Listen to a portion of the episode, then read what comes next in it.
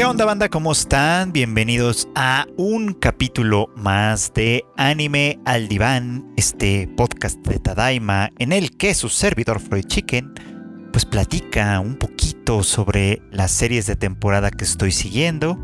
Algunas, no todas, porque ya he comentado esto antes. La verdad es que esta temporada tiene muchísimo que ver y es muy difícil hablar de todo, además algunas de ellas no dan un tema como tan a profundidad al estilo de este podcast, pero llegará el momento en el que hablaremos de ellas sin duda, espero que con tanto detalle por, como sea posible, pues para que para que se disfrute de mucho, digamos, ¿no? La conversación, el análisis, todo lo que se le pueda sacar a las series. Pero la verdad es que eh, ustedes saben que a mí me encanta, me encanta encontrar algunos de los temas que se van tocando y algunas de las cuestiones que de alguna manera incluso pareciera como que se conjuntan.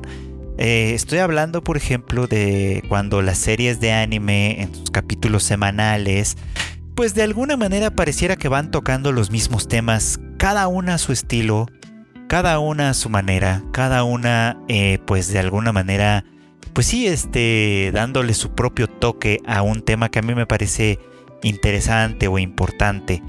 Y hoy creo que uno de los temas que más me han brincado, que más me han llamado en los distintos capítulos de, la semana, ha sido el tema de volver a casa. Y no me refiero únicamente a esto de, pues ya saben, sale uno todos los días y regresa a su casa eh, por las tardes, por las noches, después del trabajo, la escuela, qué sé yo. No, no, no hablo de algo como eso.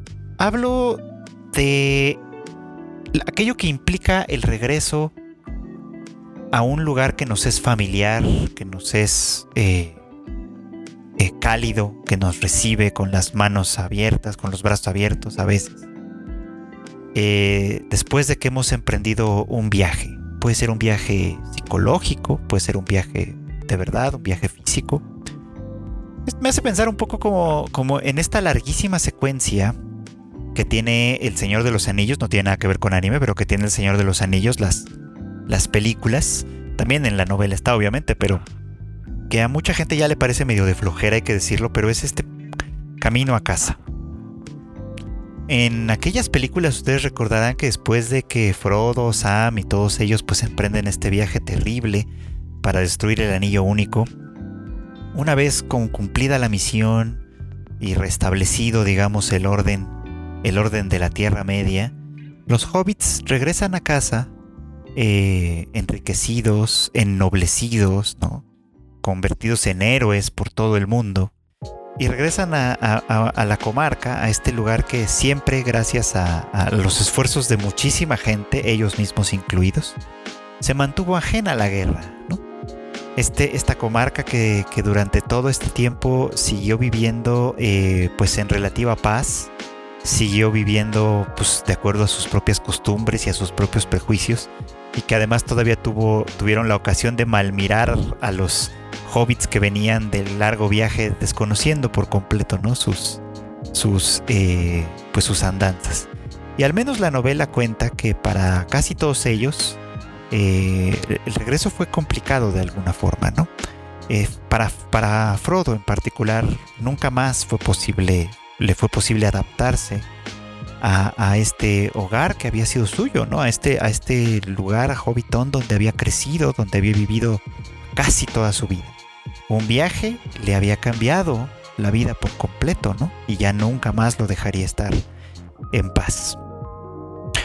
Esa clase de cosas pasan, digamos, ¿no? En las historias y muchísimas de estas historias, les digo, eh, giran en torno a esta clase de viajes, ya sean hacia el interior de uno mismo, ya sean viajes literales, etcétera, por supuesto. Y en ese sentido me parece muy importante, me parece muy significativo lo que está haciendo eh, la segunda temporada de Megalobox, es decir, Nomad Megalobox, que ya les había platicado antes, ¿no? Había tenido un arranque un poquito interesante, pero un poquito peculiar, ¿no? Con algún misterio en el que no sabíamos exactamente por qué Joe eh, no estaba con pues con el, con el equipo, con la familia que había formado en el gimnasio Nowhere, eh, porque eh, el entrenador eh, había pues de alguna manera fallecido y lo perseguía en sus pesadillas de autodestrucción, etc. Muchas de esas cosas no sabíamos. Y después de este encuentro con Chief y de cómo le ayuda básicamente a, pues a hacerse de un hogar, a, hacerse de un lugar al cual pertenecer, eh, pese a todo, pues, ¿no? Pese a todas las pérdidas, pese a todas las derrotas, pese a todo lo que de alguna manera había llevado. Esto obliga a Joe no a seguir viajando, a seguir deambulando en este modelo nómada que de alguna manera parecía y que iba a ser el tono de la serie, sino a regresar, a regresar a casa. Y esta serie nos está mostrando que el regreso a casa a veces es mucho más difícil que escalar la cima. El regreso a casa puede ser más doloroso, más duro, puede ser mucho más, puede retarnos mucho más que aquello que, que por lo que nos fuimos en primer lugar, pues, ¿no? Y eso es lo que está enfrentando Joe a partir de que volvemos a reencontrarnos con Sachio y con todos los demás, pues vamos entendiendo y vamos viendo cuál es el cachito de historia que nos faltaba, que básicamente es este, ¿no? El entrenador, pues obviamente eh, cayó enfermo, ¿no? Una enfermedad grave, dolorosa, difícil, que eh, pues básicamente acababa con su vida poco a poco, ¿no? De, una manera decrépita y dolorosa, y quienes de alguna manera ya han tenido la experiencia de, convivir con, familiares que tienen enfermedades largas y difíciles, pues saben lo, lo, pues eso, ¿no? Lo trágico que es ese proceso. Y lo difícil que es muchas veces eh, para quienes están ahí alrededor, pues aceptarlo, ¿no? Y cada quien hace lo que puede. Joe fue acostumbrado a como era. Estaba, estaba eh, en una posición de negación, por supuesto, ¿no? Él quería hacer lo que fuera posible para alargar la vida del entrenador, eh, a una costa de apartarse de su cama, a una costa de dejarlo solo por largas horas en el hospital, pues, ¿no?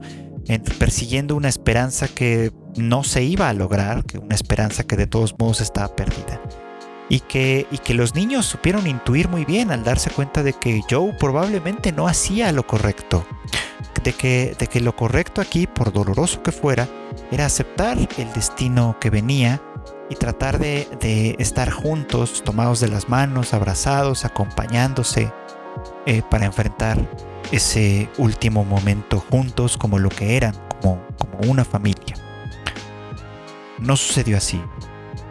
Y, en el paroxismo del dolor, en este momento difícil en el que todos se encuentran, eh, Sachio le, lo, excluye de la familia. Lo echa, vamos, pues. Y, y, Joe, en vez de quedarse y mirar a los ojos a sus compañeros, a su familia, decide partir efectivamente. Decide irse, deambular por aquí y por allá y convertirse en este nómada que, que, habíamos visto los primeros episodios, ¿no? Desarraigado, sin ninguna sin ningún lugar al cual pertenecer. La cuestión es que pues con la pérdida de Joe, con la pérdida del entrenador y con todo deshecho, pues los niños también perdieron de alguna manera el hogar al que pertenecían. Y aunque siguen juntos de alguna manera, aunque siguen acompañándose y, y dándose apoyo entre ellos de alguna manera, lo cierto es que cada uno tiene al interior de sí mismo un recorrido distinto. Cada uno de ellos está viviendo todavía el duelo por todo eso que se perdió de la mejor manera que pueden y la verdad es que no es una muy saludable. Y esto es lógico, obviamente, ¿no? Ninguno de ellos está psicológicamente preparado para, enfrentar este, este problema. Apenas si se pueden acompañar entre sí. Y, solo están de alguna forma persiguiendo las sombras de lo que fue, pues, ¿no? Para Joe el regreso a casa obviamente es difícil, porque también tiene que decidir y pensar claramente qué es lo que está buscando, qué es lo que está persiguiendo con este regreso. ¿Quiere redención? ¿Quiere el perdón de los chicos a los que abandonó por tanto tiempo? ¿Quiere el perdón de su entrenador, a quien dejó solo al final? ¿Quiere perdonarse a sí mismo? ¿Qué quiere? Creo que esa es la respuesta que Joe tendrá que buscar ahora.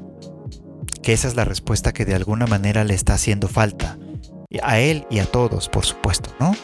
Eh, y no es fácil encontrar una solución a este dilema, por supuesto, ¿no? Porque si la historia se conserva en, una postura realista, va a ser bien difícil que, coincidan, digamos, como todos los demás, en un punto medio, eh, a menos que todos acepten que lo mucho que les duele la partida del entrenador, lo mucho que les duele la separación, lo mucho que les duele que ese presente maravilloso, magnífico que habían construido en torno a, esta cima que todos buscaban y que Joe consiguió venciendo en Megalonia, que a menos que reconozcan que ese punto en común que tienen puede ser un nuevo punto de partida.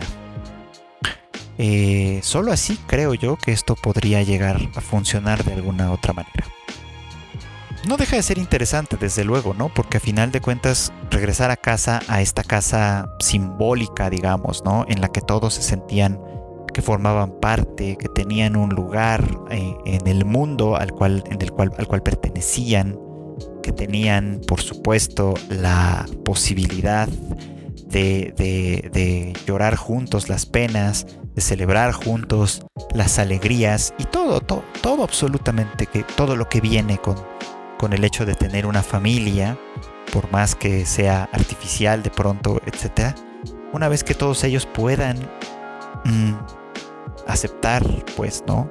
Que la familia está rota, pero que tienen ese punto de partida, quizá puedan encontrar un camino de regreso, camino, una nueva familia a la cual pertenecer, una nueva familia que que implique para ellos aceptación, cariño, respeto, objetivos conjuntos quizá, que implique en todo caso eh, algo que, que, que, les dé eso, un lugar en el mundo. Creo que esa es la, la, la expresión más importante que puedo conseguir al respecto.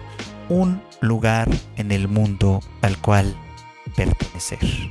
Algo que es de verdad importante que, no es fácil muchas veces de conseguir, que se piensa que lo tenemos como por sentado cuando tenemos una familia, cuando crecimos en algún lugar, etcétera, pero del que no se piensa siempre que en realidad es muy fácil desarraigarse, es muy fácil de pronto estar a la deriva, ¿no? Y, y, es muy fácil perder cualquier cosa que se pudiese haber conseguido en ese terreno. Este es el viaje de Joe. Este es el viaje de Sachio. Este es el viaje de todos ellos que de alguna manera ahora están en, una versión nómada de sí mismos, ¿no? Nómada como, como extraviados, entendiéndose como extraviados. Todos están buscando el camino casa, pues, ¿no? Pero la casa ya no va a ser como antes. aún si encuentran ese camino a casa, esa casa ya no va a ser lo que fue antes. Tendrá que ser una nueva. Y eso implicará, mm, y muy, eh, y creo que está representado concreta y metafóricamente en las ruinas del gimnasio, por supuesto, eso significará reconstruir, reconstruir desde cero ese lugar que puede ser físico y puede ser simbólico, al cual todos pertenezcan y que, aunque no sea exactamente el que dejaron cuando se fueron, sí sea uno que puedan volver a llamar hogar. Este es el viaje y a ver si logran llegar y cómo. En ese sentido, no es difícil ver que otra serie que está caminando por ese mismo, mm, por esa misma ruta es Higehiro, que, que como que se transmite en Crunchyroll cada semana y que ya he hablado de ella antes, por supuesto, es esta en la que eh, Yoshida, un hombre, un salaryman de 26 años de edad, recoge en la calle a una chica de preparatoria que le ofrece acostarse con él si le deja pasar la noche, por supuesto, ¿no?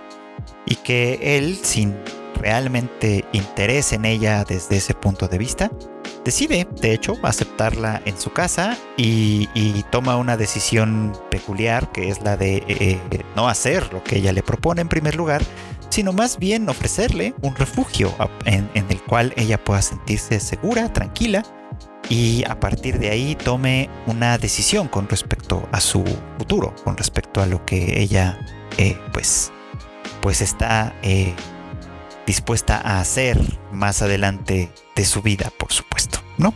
De esto se ha tratado en las últimas semanas, en el último par de semanas, en el que eh, Sayu, esta encantadora chica de preparatoria que está aquí refugiada en casa de Yoshida, este pues ya tuvo la oportunidad, la ocasión de hablar con Goto sobre, sobre el tema, también con su recién conocida amiga Asami, con, quien trabaja en el pues en el combini en el que está en el que está ahora trabajando. Y bueno, pues aquí pasó algo en esta semana pasó algo muy interesante, que estoy seguro que es algo de lo que muchas personas que están siguiendo la serie pues eh, han querido hablar, discutir, etcétera y es este asunto de el reencuentro con este personaje de Yaguchi. Este personaje que forma parte del pasado de Sayu, de este pasado reciente en el que por, pues, por espacio de seis meses más o menos, Sayu anduvo deambulando por aquí y por allá, quedándose en casas de distintos hombres que por supuesto que le permitieron eh, estar ahí por una o algunas noches a cambio de sexo y etcétera, por supuesto, ¿no? Pues resulta que Yaguchi es eh, empleado del mismo combini que ella. Ella sabe en un primer momento. Y cuando se encuentra con él y él la reconoce, pues está ahí aquí una situación mm, pues, pues difícil, por supuesto, ¿no? Porque él obviamente solo conoce de ella este otro, esta otra faceta, ¿no? De, chica que escapó de su casa y que está haciendo esto, ¿no? Y lo interesante de, de la serie en este sentido es que creo yo que es bastante clara, tiene bastante clara su posición eh, eh, como, como una situación irregular. Ya lo comenté antes también, ¿no? Todo el tiempo se ha eh, señalado, se ha, se ha dicho explícitamente que la situación de Yoshida y Sayu es sumamente irregular, que básicamente podría considerarse desde un punto de vista como algo criminal y que en resumidas cuentas, pues si esto saliera mal, por supuesto, Yoshida se vería en muchos aprietos con la sociedad, eh, simplemente por estar haciendo algo, por dar la impresión de que está haciendo algo que en realidad no está haciendo. Por supuesto que, cuando se nos presenta de esta manera, eh, lo, que vale la pena demostrar o, lo que vale la pena enfatizar, creo yo, de, este, de esta situación, es que Yoshida es una anomalía. O sea, esta, esta serie asume y asume bien que de, encontrarse con la posibilidad, prácticamente todos los hombres harían exactamente lo que Yaguchi hizo. Es decir, aceptar a la chica en su casa por una noche, dos, tres, etc. Y una vez aburridos, satisfechos o bien eh, de pronto demasiado preocupados por el qué dirán o por qué es lo que va a pasar más adelante, echarla de nueva cuenta a la calle, como si fuera un pañuelo desechable, por supuesto, ¿no? La serie asume, e insisto, asume bien, que eso es lo que pasaría en la gran mayoría de los casos. Eh, cuando, y, en el otro porcentaje probable, simplemente la llevarían a la policía y, ahí se acaba eh, la fiesta, pues, ¿no? Al menos parcialmente porque pues lo que en Japón sucedería es que la policía se encargaría de devolver a Sayu a su casa.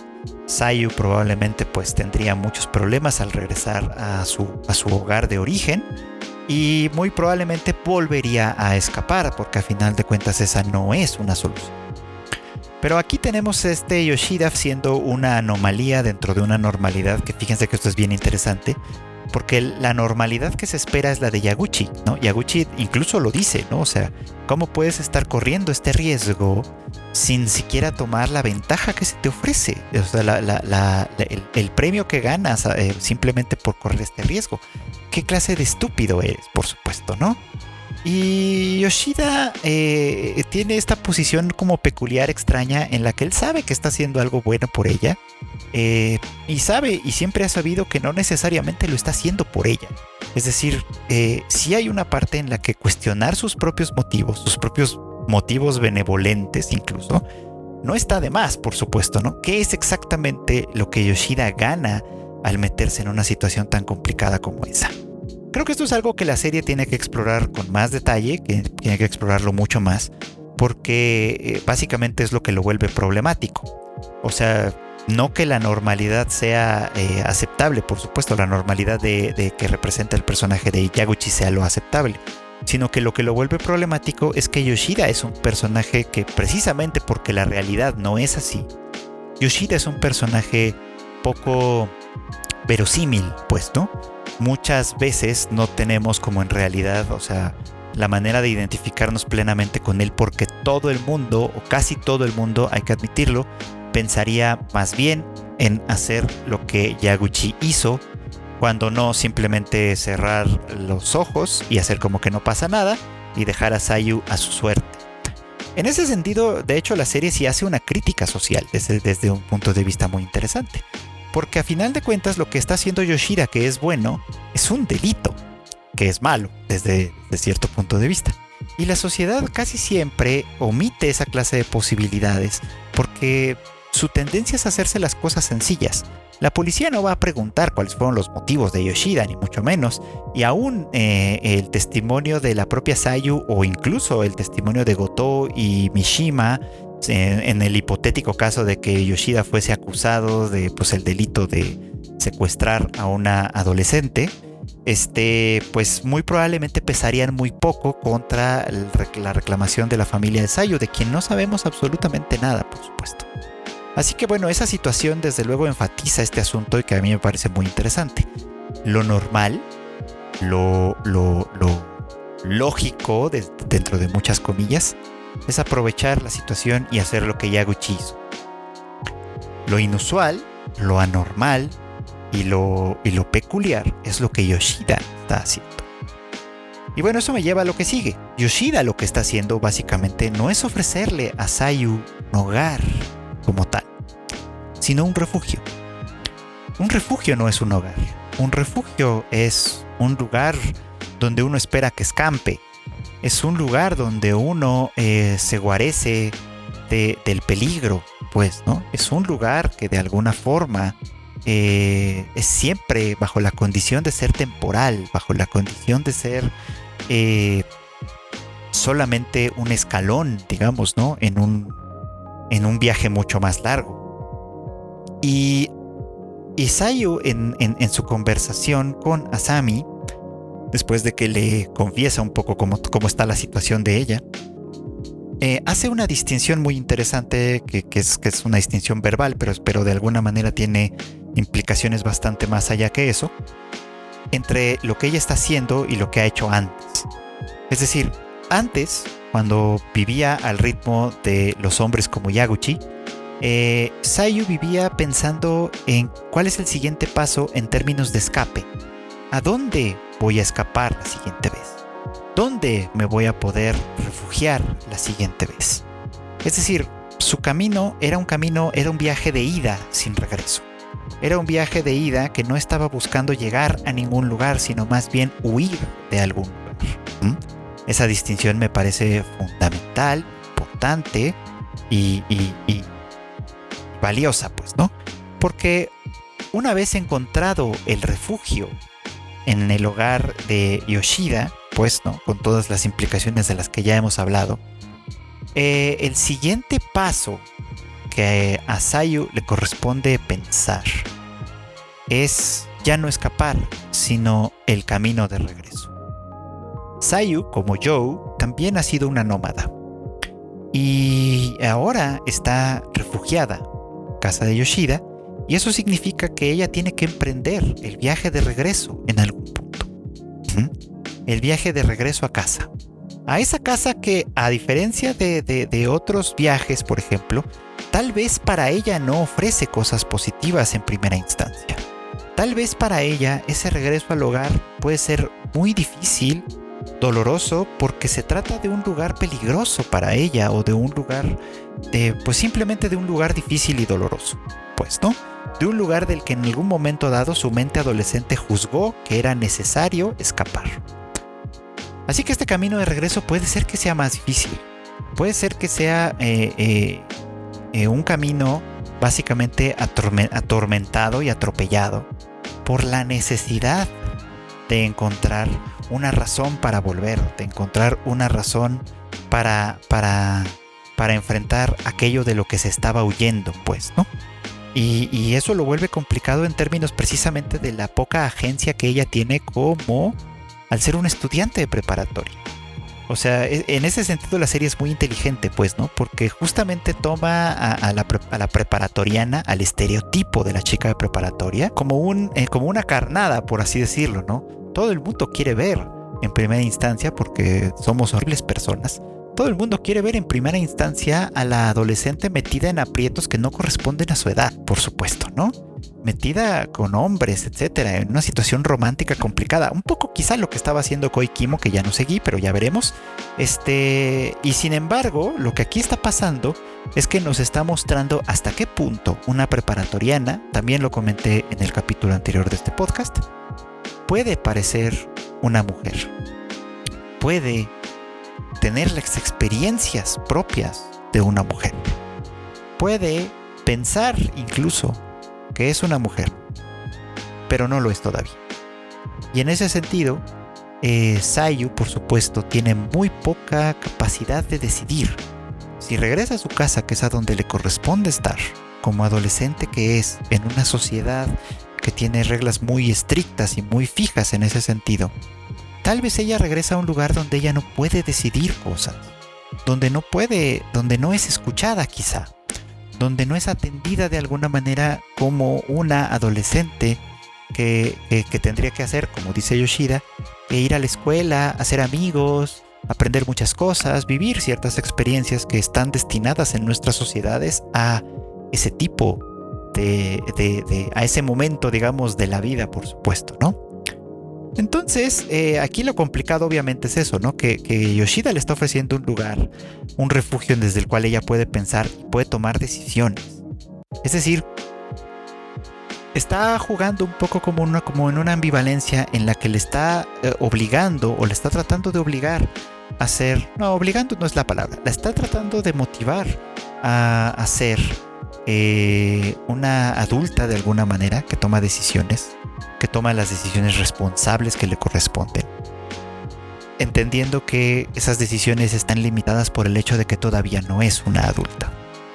Así que es una ambigüedad, una ambivalencia compleja, complicada, que yo espero que también la serie se tome el trabajo de explorar con más calma, por supuesto, ¿no?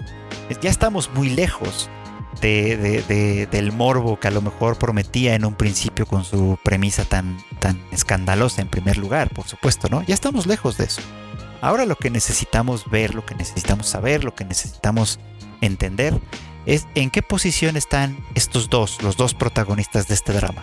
Yoshida como este benevolente anormal en una sociedad que por un lado es sumamente rígida, pero por el otro lado lo normal parece ser lo incorrecto y en qué posición está esta niña eh, Sayu, que está en una posición también sumamente ambigua, donde por una parte tiene que actuar con madurez, con una madurez que quizás su edad no debería tener, para asumirse como una chica de la edad que tiene, lo cual es bastante, bastante complicado en primer lugar de, equilibrar y etcétera, pero hasta ahora la serie no lo ha hecho nada mal y creo que vale la pena seguirla Esperemos que, nos lleve a una conclusión muy satisfactoria. Le tengo mucha fe ahora, pues, ¿no? Y es una de las que más espero ver cada semana.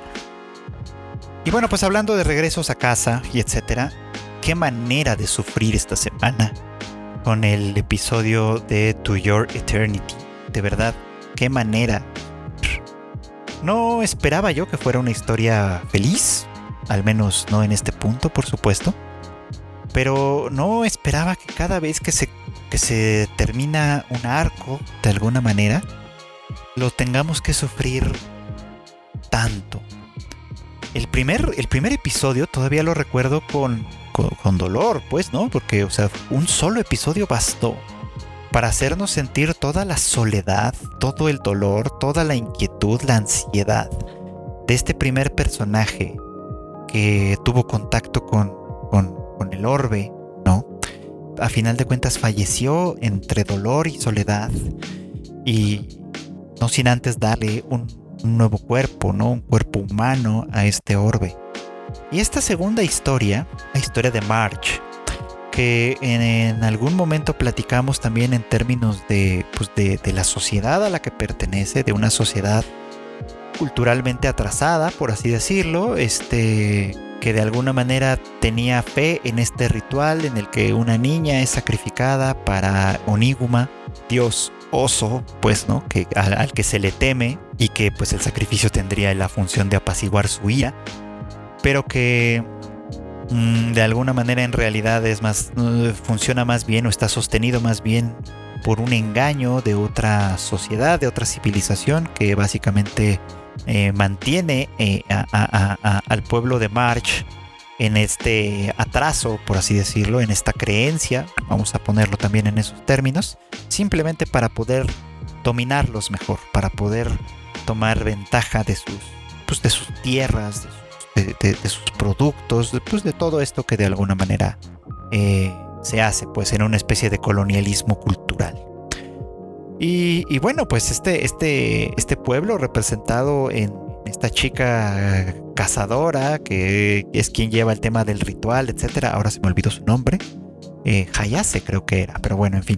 Este, ella, eh, pues demuestra, ¿no? De alguna manera como, como representante de su pueblo, que este pueblo es uno muy ambicioso, que este pueblo, por supuesto, eh, quiere poseer todo aquello que de alguna manera manifieste o represente poder. Y en, este, en el caso del pueblo de March, por ejemplo, pues la dominación se ejerce a través de, a través de la cultura, ¿no? Aparentemente. Y por el otro lado, este, eh, cuando una vez que se dan cuenta de los poderes y de la inmortalidad de Fushi, el nombre que March le ha dado a, a nuestro personaje, el Orbe, este, también quieren poseerlo a él, también quieren hacerse del control de esta criatura extraordinaria, por supuesto, ¿no? Y eso la, lleva a, engañar nuevamente a March y, a Parone, que, de alguna manera confían un poco como en ella, solo para verse nuevamente encarceladas, nuevamente eh, pues prisioneras, ¿no? De un interés mucho mayor. Lo único que quería March a final de cuentas era regresar a casa. O sea, ella, ella siendo una niña como era y que su sueño eh, en la vida era llegar a ser una adulta, porque admiraba mucho a los adultos, que eso es muy interesante, ¿no? Admiraba a los adultos en términos de que ellos lo podían todo, lo conocían todo, sabían hacer muchas cosas, y ella quería esa vida, ella quería esa vida de certezas, de e, esa vida de, potencialidad, digamos. Ella quería esa vida en la que no estaba constreñida ni limitada por el hecho de ser una niña. ella tenía una visión muy amplia, ¿no? Disimulada, ocultada quizá, en esta perspectiva de, de, ser una, una adulta, por supuesto, ¿no? Cosa que ya le había quedado vedada, prohibida, ¿no? En el momento en el que fue escogida como objeto de sacrificio para este ritual. Y que el, encuentro eh, con, con, Fushi había sido para ella providencial en ese sentido, pues, ¿no? Porque le había dado una nueva oportunidad, al menos eso parecía, le había dado una nueva eh, posibilidad de, de, de, de, cumplir ese sueño, pues, ¿no? Sin darse cuenta y esto está muy bonito y muy interesante, que una parte importante de su sueño, que era llegar a ser mamá, lo estaba cumpliendo con Fushi de una manera simbólica, pues, ¿no? Ella le dio nombre en primer lugar. Ella le enseñó a tener cierto apego por los seres vivientes, porque le enseñó, obviamente, que no todos son malignos y no todos quieren destruirlo o dominarlo que algunos van a querer educarlo, acompañarlo, enseñarle cosas.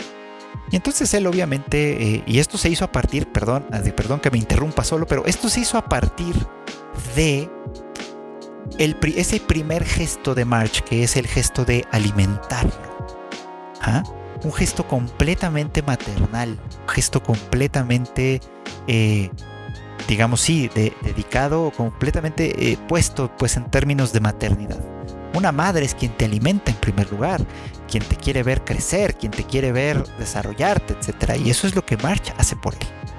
De tal manera que cuando este escape fallido, en el que lamentablemente y dolorosamente March pierde la vida, Fushi inmediatamente siente el dolor de la pérdida, porque sin saber exactamente qué es eso por, por, cosa propia, porque es inmortal, pero sabiendo lo que significa la muerte, porque fue una de sus primeras experiencias, desde que se transformó en este lobo y etcétera, eh, y todo lo que ha venido, él sabe que la muerte ya no tiene regreso, a menos que sea él, obviamente, ¿no? Él sabe que la muerte ya no tiene marcha atrás, que una vez que algo de eso se ha perdido, se ha perdido para siempre. Y, en su furia por haber perdido a alguien que empezaba a significar tanto para ella, para, para, para él, para ella, ¿sabe? Este, en esa furia automáticamente decide tomar venganza y, tomando la forma de Oniguma, de este oso gigantesco, ¿no? toma venganza como puede, lastimando a, la gente, destruyendo a la gente de este lugar cuya, cuya depredación le arrebató a su madre. Lo cual de alguna manera es muy, muy interesante. Fue un episodio muy, muy perturbador desde ese punto de vista, pues, ¿no? O sea, porque por un lado yo me, yo me descubrí sintiendo un, placer, no voy a mentirlo, en verlo en esta forma de, de Oniguma destruyéndolo todo, pues, ¿no? porque uno estaba encariñado con March, porque, porque era una chica, una chica fantástica que no merecía morir de la manera que murió. No merecía no cumplir ese sueño, pues, ¿no? Al que ella aspiraba. No merecía no poder volver a casa. No, no merecía nada de eso. Eh, obviamente, pues, eh, eh, en su forma de oso, probablemente Fushi también destruyó gente que de alguna manera es inocente, pues las cosas no son tan sencillas nunca, pues, ¿no? Pero ahí es donde, donde está esta, esta chica, después de haber sido golpeada por, por Fushi de manera tan brutal, me sorprende y me, y me, me intriga cómo todavía es capaz de levantarse, cómo todavía es capaz de perseguirle después, cómo, cómo la ambición puede ser un motivador tan grande, tan poderoso, como para trascender incluso el dolor y, y, la muerte en algunos casos, pues.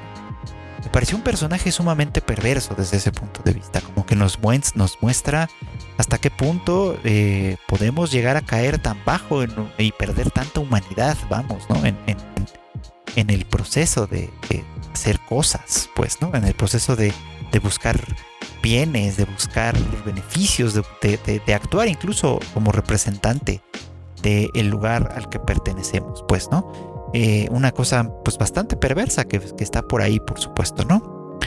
Y, pero volviendo al otro tema, es interesante cómo Bushi, eh, March, etcétera, que ya no pudieron volver a casa como se planeaba, como se esperaba, como me hubiera gustado que sucediera. Eh, a final de cuentas, él como, hijo, fungiendo un poquito como simbólicamente como, el hijo de March, continúa su viaje, pues, ¿no? No puede quedarse ahí donde, a donde su madre pertenecía, porque él no pertenecía. Él pertenecía con March, pero al ya no estar ella, él tiene que seguir su viaje adelante, él tiene que seguir su camino pero ahora lleva consigo el legado de March. Eso me parece muy bonito. Me hizo, me hizo llorar, no les voy a mentir. Ese, punto en el que, en el que eh, la voz narradora nos dice esto, ¿no? Que ahora lleva, eh, va acompañado de su madre, pues, ¿no?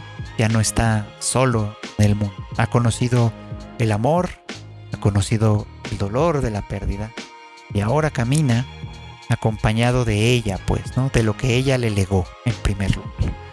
Y creo que el viaje continúa en ese, ese tenor, o sea, es decir, vienen y vendrán más experiencias, seguramente muy dolorosas también, seguramente muy tristes, espero que algunas de ellas no lo sean tanto. Y, y, se convierte en algo fenomenal, o sea, de verdad que esta serie está tocando fibras muy, muy sensibles en este espectador. Y les recomiendo muchísimo que no la dejen pasar, de verdad. Es una, es una extraordinaria historia que además, pues, como ya hemos comentado en otra ocasión, viene de la mano, de la pluma de Yoshitoki Oema, que fue autora de Koe no Katachi, aquella, aquella película que nos conmovió tanto hace ya algunos años. Y pues con To Your Eternity está demostrando que todavía tiene historias que contar, que todavía tiene maneras bajo la manga con las cuales nos puede conmover. Y pues la verdad es que hay que, hay que reconocerle que es un gran, gran trabajo. Y la adaptación como anime está resultando ser una fe, una cosa fenomenal, increíble. Que pues por dolorosa que sea, recomiendo muchísimo que la vean. Y bueno, pues quiero volver para cerrar el episodio de esta semana. Quiero volver a hablar de Nana. Esta serie que en realidad es ya de hace algunos ayeres, pero que el servicio de High Dive nos está haciendo el favor de emitirla semana a semana, toda vez que hace, un, hace poquito tiempo Sentai Filmworks se hizo con los derechos eh, de, esta, pues de esta franquicia y que a través de su servicio de streaming, que es High Dive, pues nos le está transmitiendo semana a semana a un ritmo de dos episodios cada jueves. Este, bueno, pues ahora llegamos otra vez al punto de partida. Me gustó mucho que esta, esta forma de narrar Nana tiene, empieza obviamente con el encuentro, eh, pues casi cosa del destino que tienen las dos nanas en su viaje conjunto a Tokio, pues, ¿no? Y que después se separa para contarnos, para, para hacer este como doble flashback en el que nos cuenta la historia de cómo Nana Komatsu y Nana Osaki llegaron a encontrarse en ese tren. Y es una historia que lleva muy atrás. La otra vez platicamos un poco de las tristes aventuras y desventuras de Nana Komatsu, que es una chica dependiente, un poquito infantil, con poca, o sea, demasiado idealista, quizá, pues no, pero muy valiente que se lanza obviamente a perseguir lo que ella quiere, a que se lanza sin dudas y sin, y sin, y sin quejas incluso a, buscar el objetivo que ella desea, pues, ¿no? Incluso si se equivoca e incluso si está cometiendo el peor de los errores, pues, ¿no? No es una chica que se deje amedrentar tan fácilmente, pues, ¿no?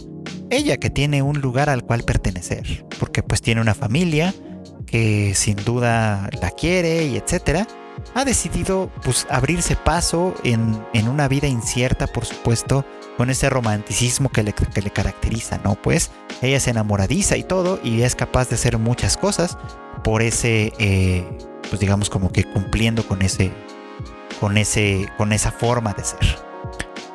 En cambio, la historia de Nana Osaki es algo distinta. Eh, esta otra nana a partir de aquí voy a hablar solo de ella, este, creció sin un lugar al cual pertenecer.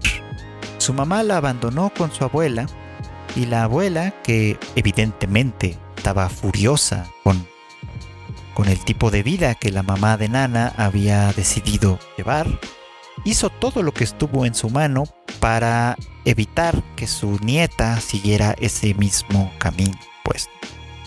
Pero le faltó amor es decir, la abuela de Nana probablemente nunca la amó como tal, y solo la vio, o al menos eso da a entender, como un peligro, como un reflejo de lo que podía volver a pasar, pues.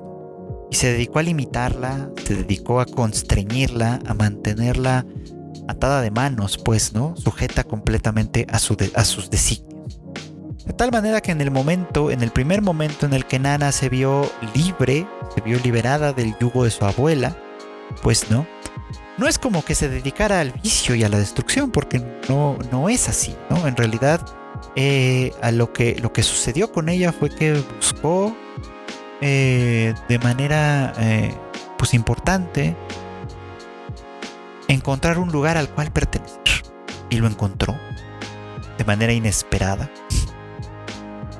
en, eh, pues en los brazos de, pues de, del bajista de Blast, pues, de esta banda con la que ella después se, bueno, con la que ella se involucró también para, pues, para cantar, pues. Y cuentan la historia, ¿no? Una historia también muy romántica en la que él tampoco tenía ningún lugar al cual pertenecer, no había sido, no, no tenía familia, había crecido solo y, encontrarse con Nana y teniendo tantas cosas en común, pues de alguna manera les hizo sentir que habían encontrado finalmente un sitio al cual pertenecer, un lugar al cual llamar hogar, pues. Pero ambos son jóvenes y la juventud a veces tiene eh, una, una característica que desde cierto punto de vista se puede considerar como una ventaja, que es que los caminos, las rutas, todo parece muy abierto. Todas las posibilidades parecen estar al alcance de la mano.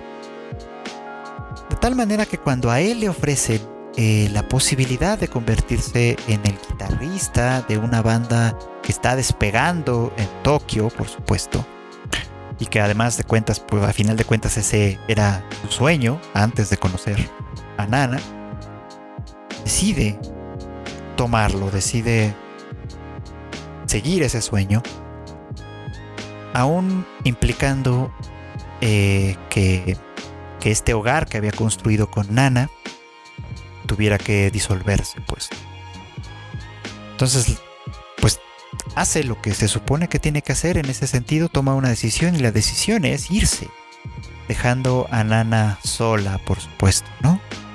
Y, Nana obviamente pues tiene la posibilidad, la alternativa, la opción cuando menos de irse con él.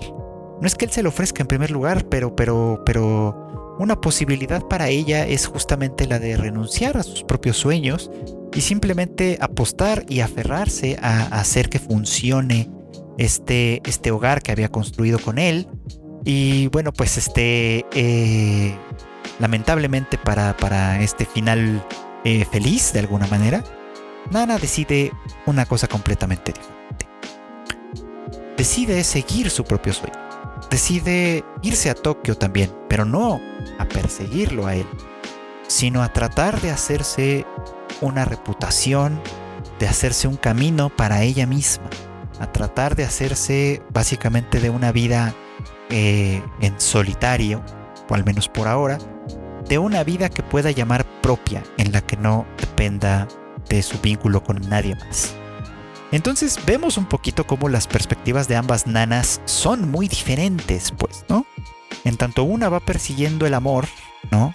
Porque cree que eso es lo único que le puede dar sentido a su vida, la otra va persiguiendo la individualidad, el, el, el, la independencia, vamos, pues, ¿no? Sin embargo, ambas cosas, que son tan distintas entre sí, cada una de las dos chicas le llamaría hogar si lo encontrara. Lo cual es muy interesante porque a final de cuentas no es que ponga necesariamente más valor en una o en otra, simplemente las tenemos como contraste. Son dos chicas muy distintas, pero son dos chicas que pueden entenderse entre sí porque las dos, en el fondo, aunque la forma sea distinta, están buscando lo mismo, un lugar al cual pertenecer, un lugar, un lugar al cual siempre puedan volver.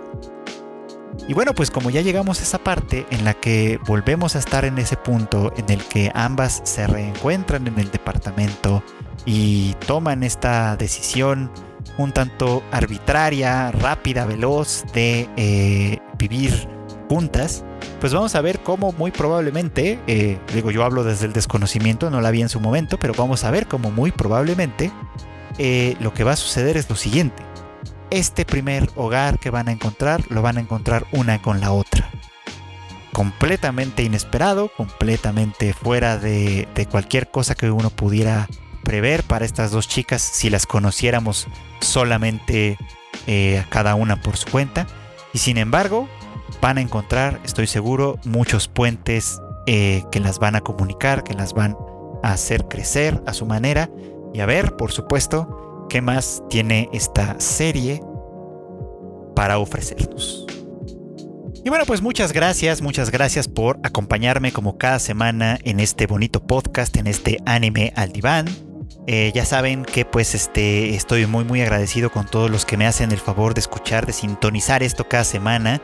Eh, salimos todos los miércoles y bueno, pues este no quiero despedirme del todo sin antes también decirles que hay otras series que estoy viendo y de las que espero tener ocasión de hablar en futuros episodios de, este podcast. Por ejemplo, También estoy siguiendo BB Fluoride Ice Song, una serie que se está emitiendo a través de Funimation del autor de Recero, que creo que además es una serie muy muy interesante y muy recomendable. Sugiero que si no le están dando una oportunidad también lo hagan. Estoy obviamente viendo, de esta sí he hablado antes, la de Ijira Naiden Agatoro-san, que pues está muy entretenida y tiene algunas cosas bastante notables de pronto eh, de las que se puede hablar sin ninguna falla, obviamente. Y una recomendación más que de la que también espero hablar mucho en algún momento. Yo no sé si en el podcast o quizá esta valga mejor la pena para hacer algún video en el canal de YouTube de Tadaima, ya veremos. Pero es Oz Taxi, una de estas opciones peculiares, raras, extrañas, pues una, una cosa que no, que no siempre está como tan a la vista, que la pueden encontrar ahí en Crunchyroll. La verdad es que sí sugiero que si no la están siguiendo le den una oportunidad. Es una historia muy diferente a lo que estamos acostumbrados. Ya más adelante les digo, tal vez en un video o en un especial de podcast, no sé.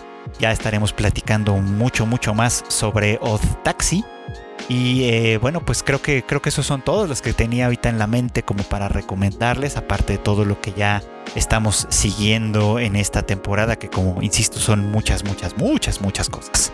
Pero en fin, es lo bueno de vivir en esta época, es una gran época para ser fan del anime en la que tenemos acceso a un montón series a través de todos los servicios que tenemos ya disponibles en, nuestra, en nuestro país, en nuestra región y que estoy seguro que poco a poco nos irán dando muchas más cosas.